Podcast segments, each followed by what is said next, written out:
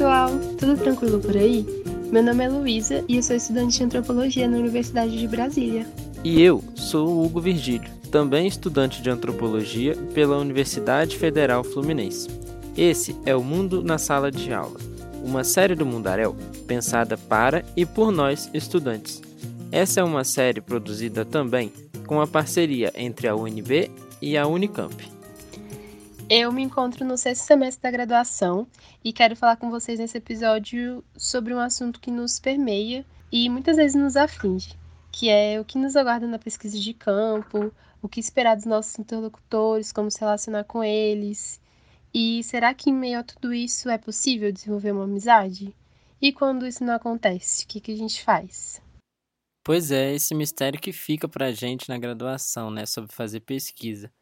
Como entrar em contato com as pessoas, o quanto a gente deve se aproximar. Será que a gente tem que desenvolver uma intimidade para poder fazer antropologia? Pois é, Hugo.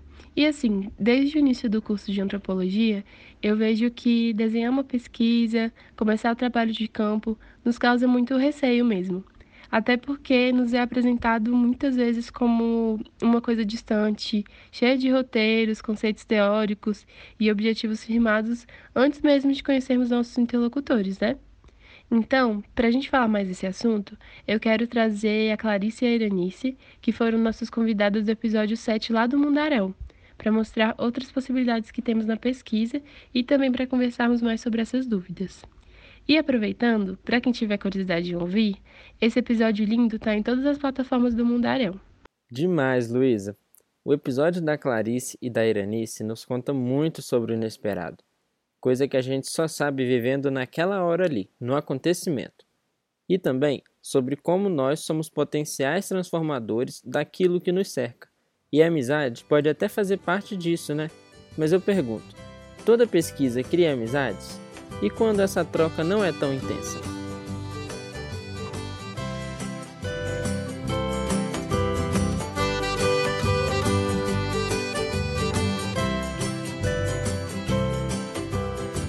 Estudando a introdução à antropologia nos primeiros semestres, temos a sensação de que o método antropológico de pesquisa é bem definido, objetivo, impessoal, para um pressuposto que a gente tem que ser neutro, né? Não podemos nos revelar enquanto pessoas, não podemos dar a nossa opinião, ou mesmo que precisamos ficar distantes e não nos envolvermos muito ao fazer a ciência. Pois é, é assim mesmo. E em contraste nessa né, rigidez objetiva, a, a relação da Clarice com a Iranice, né, antropóloga, sua interlocutora, apresenta outros tipos de vínculo. Vamos ouvir. A Iranice, ela é, ela é a cofundadora né, da, da, da Mão Amiga junto com a Mônica. Quando eu cheguei lá a primeira vez, acho que foi a primeira vez que eu liguei coisa e tal, ela foi a primeira pessoa com quem eu conversei.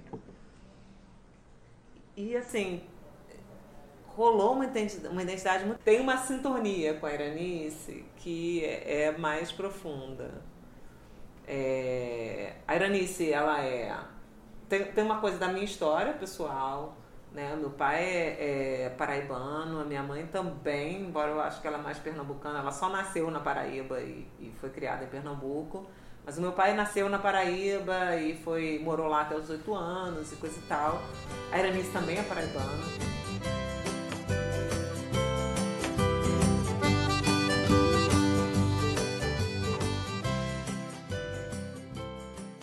Antes da gente avançar, eu quero apresentar melhor a Clarice e a Iranice para os nossos ouvintes.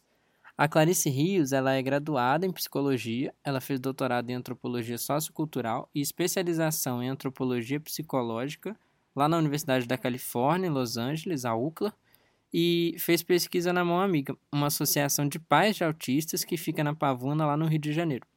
E a Iranice do Nascimento é uma dessas mães né, que, que busca informações e um entendimento melhor da condição do, do filho autista. E junto com a Mônica Alcioli, uma fonoaudióloga, ela ajudou a criar a Mão Amiga. Exatamente, Hugo.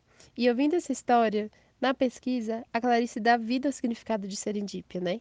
Que é a capacidade de encontrar coisas que não se esperava, de ver em situações inusitadas seus potenciais de renovação e, assim, fazer outros tipos de vínculo. E no caso da pesquisa de campo, também fazer avançar a antropologia. Então, a serendipia é uma habilidade importante de desenvolvermos na nossa área. Sim, total. Da gente estar aberto aos imprevistos, né? De aproveitarmos ao máximo tudo que nos chega. A Clarice esteve aberta a experienciar uma relação diferente com a Iranice.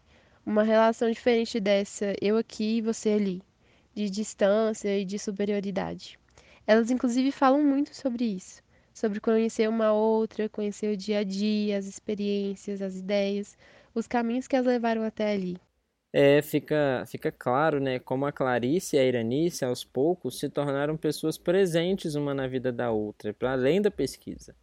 Mas é legal ver também que a Clarice fala dessa realidade de que às vezes você vai dar mais certo com uma pessoa e com a outra também, mas não com a mesma intensidade. Ou às vezes nem se dá bem também, né? É, então, será que a amizade ela é uma condição para a antropologia acontecer? Tipo, será que a gente fazer um, para a gente fazer uma boa pesquisa, né, tem que virar amigo ou ter uma relação de proximidade? São relações, né? Assim como na nossa vida normal, as coisas se dão assim. Tem gente que você cria afinidade, dá mais certo e acaba virando amigo. Gente que nem tanto. E gente que você nem gosta muito no final das contas. Então, assim, como existem coisas que nos aproximam, como no caso da Clarice e da Eranice, também existem coisas que nos impedem de desenvolver algum tipo de relação com aquela pessoa, né? E tudo bem também. A gente pode fazer pesquisa com quem não temos muita afinidade porque o que influencia uma boa pesquisa é a capacidade de dialogar, entender o outro. E eu não entendo só aquelas pessoas das quais eu gosto mais, né? E como será que a gente faz em situações assim, é, que o santo não bate ou que essa conexão não se estabelece? Acho que não é necessário, sabe? Ter algo em comum para poder criar algum tipo de vínculo massa com quem você está convivendo ali na pesquisa é mais sobre se mostrar aberto a conhecer as histórias e as ideias do outro mesmo. Sim, e às vezes uma antipatia que temos pelo outro pode nos indicar muita coisa sobre o tema da pesquisa, sobre a forma como escolhemos fazer essa pesquisa, sobre a gente, sobre ele, sobre nós. É, eu acho que a gente tem que se perceber nas nossas relações, né? Na nossa forma de se relacionar. E que tudo é tentativa e erro mesmo a gente vai aprendendo no caminho. Então, se é uma relação que só vai dar para ir até determinado ponto e vai ser bom para pesquisa mesmo assim, ótimo, sem problemas. A amizade não é condicionante para a boa antropologia acontecer. Mas, assim, é uma possibilidade, né? Amigo velho, eu te desejo sorte, desejo tudo de bom Tô com você até a morte. Eu sei você faria o mesmo. Amigo, você faria o mesmo. Eu sei você faria o mesmo.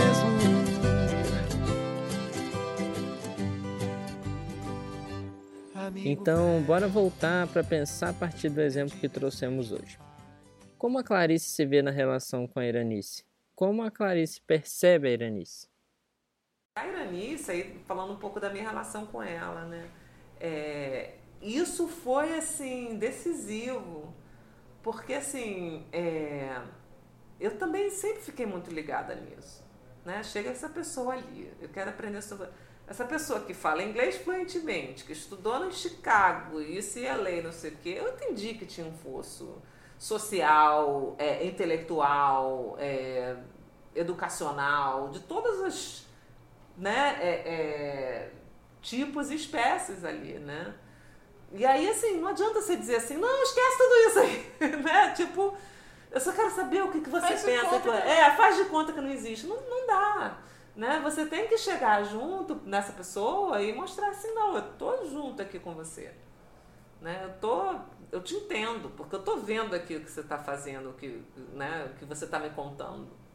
Né? E, e eu acredito nisso que você está me dizendo e tal. Então a gente começou também né, esses passeios, aí, por isso que eu acho que a nossa, nossa é, relação foi se aprofundando cada vez mais. Né? É, a gente começou a conversar sobre mil coisas. E o contrário, como a Iranice vê a relação que foi surgindo com a Clarice? Qual a opinião dela sobre essa antropóloga? Muito. A Clarice, assim, super bacana, né? Super simples né? É, como a gente fala, a gente da gente, né? E veio, e, e assim, a gente tem a Clarice na mão amiga como um, uma educadora também da mão amiga, uma pessoa que está sempre lá, está sempre resolvendo as coisas com a gente. Ela se tornou uma pessoa bem amiga nossa mesmo, né? E ela fez essa pesquisa, ela fez essa, a pesquisa dela, né? Toda dentro da mão amiga. Mas quando a pessoa vem, faz uma pesquisa, sabe? Uma pessoa simples que está ali com você, faz assim, uma pergunta tão simples que você responde. É, isso é muito bom para gente, principalmente para gente que é mãe, né? Mãe de autista ou qualquer uma mãe mesmo, porque a gente fica. É, é, eu mesmo fiquei super, super é, é, da, de, de, meu filho, da gente ter participado, né? E o meu filho também, por causa dele, né? Então, a princípio, a gente pode pensar que são duas mulheres muito diferentes uma da outra. Mas a pesquisa na antropologia permitiu esse encontro, e elas foram descobrindo muitas coisas em comum, foram construindo um jeito de conviver. Sim, a regionalidade é algo comum entre elas, né? Os pais da Clarice são da mesma região da Iranice, na Paraíba. Pois é, e depois também a Iranice notou que a Clarice aceitava os convites, que participava das reuniões na associação, ia nas festas, acompanhava nos passeios pelo bairro que a Iranice fazia com o filho dela, o Paulo Igor. A relação delas não se deu de forma simétrica, né? É, a Clarice não se colocou como a detentora do conhecimento. Por isso que a Iranice disse que ela era uma pessoa simples, próxima. É, muito pelo contrário, né? A Iranice que é a especialista do assunto, porque é ela que vivencia ser mãe de um filho autista. E isso ser levado em consideração faz toda a diferença para que possa surgir uma relação, uma amizade. E essa relação de amizade foi permitindo que elas fizessem coisas lado a lado, juntas, na parceria. As batalhas vencidas sem saber que ainda tinha uma guerra pra lutar. Saiba que estou aqui quando sofrer, estendendo a mão pra te ajudar. Ah, e eu sei você faria o mesmo, amigo, você faria o mesmo. Eu sei você faria o mesmo, amigo velho, amigo velho, amigo velho, amigo velho. Quando você se aprofunda na realidade de alguém, é natural imaginar que através dessa convivência laços são criados que vai variando a intensidade com as condições da pesquisa e dos envolvidos, mas laços se criam, né? Muitas vezes. E eu falo que é natural porque quando a gente quer conhecer mais de algo de alguém, temos que nos dispor às trocas. E entrar no território do outro para conhecer seu dia a dia, seus costumes, seu modo de lidar com os acontecimentos, é uma concessão enorme que essa pessoa nos faz. E nós, como futuros antropólogos formados, devemos enxergar nossa pesquisa como algo que deve ter retorno também para as pessoas às quais a gente está falando. A Iranice falou há pouco que ficou lisonjeada de ela e o Paulo Igor participarem da pesquisa. Um outro exemplo disso foi quando a Iranice foi dar uma aula sobre autismo na turma da Clarice na universidade. Então, é, foi surpresa para mim, né? É. Ela me chamou Clarice, o que é que eu vou fazer numa aula, né? É, que, Iranice, você vai, você vai falar o, o, que você quiser. Vai falar do autismo, do seu filho, vai falar de você, como você queira. Uhum. E olha, foi muito legal. Foi muito legal. A, a, a Clarice, para mim, é uma amiga assim para o resto da vida. Uhum. Né? Clarice, é, é, ela também abriu meus horizontes, ela conversou muito comigo, né? É, a, gente, a gente ficou bem amiga mesmo, a gente, é, vem, ela vem aqui em casa, vem na instituição, né? Uhum. E, e é, é uma amiga que eu quero para o resto da vida, só veio para somar mesmo. É uma amiga também, as meninas também gostam muito dela lá. A Mônica também gosta muito dela.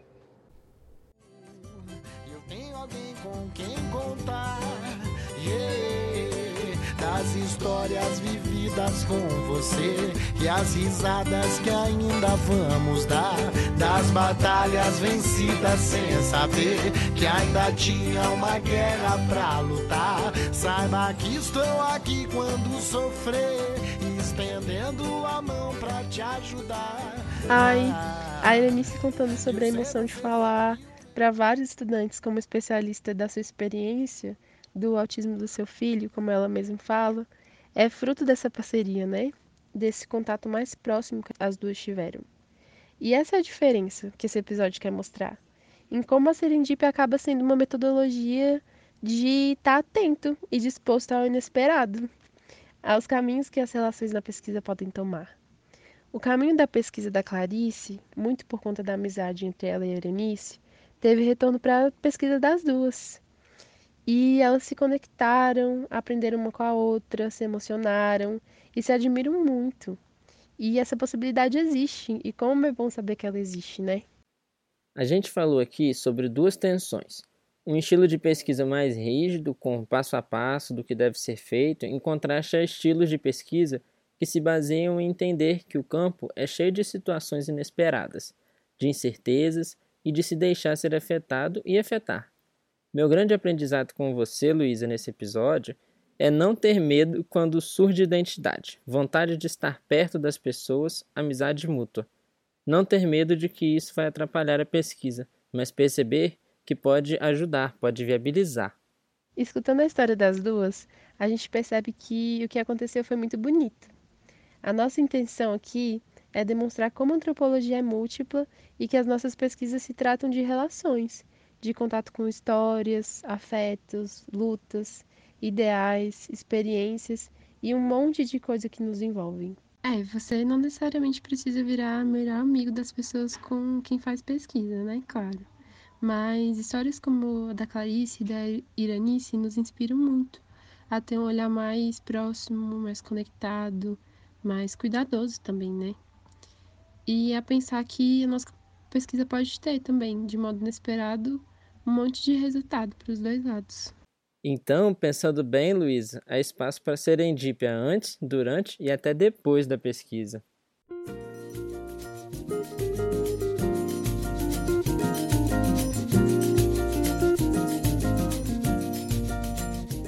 E esse foi mais um episódio do Mundo na Sala de Aula. Aqui a gente conversou sobre os medos que às vezes a gente tem de começar e fazer nossa pesquisa. E um dos medos é sobre como se relacionar com as pessoas em campo. A Clarice e a Irenice nos mostraram que relações de amizade surgem do campo e como isso pode ter o potencial de nos aproximar de um entendimento melhor sobre nossa pesquisa. E também sobre a gente mesmo, sendo antropólogos em formação. Eu queria agradecer a todos os envolvidos diretamente e indiretamente no processo de criação desse episódio.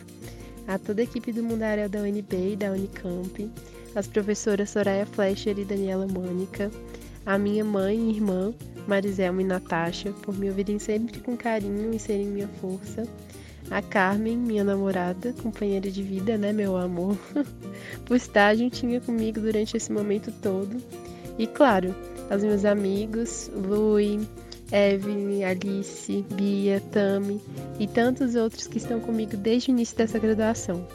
Foi muito importante, muito prazeroso ouvir essas histórias e conversar sobre elas com você, Hugo. Muito, muito obrigada, meu bem.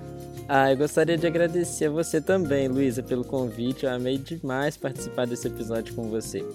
Quem quiser conhecer mais do mundo na sala de aula, é só visitar o site mundarel.labjor.unicamp.br ou no seu tocador preferido de podcast. Abraço, galera. Até o próximo episódio do Mundo na Sala de Aula.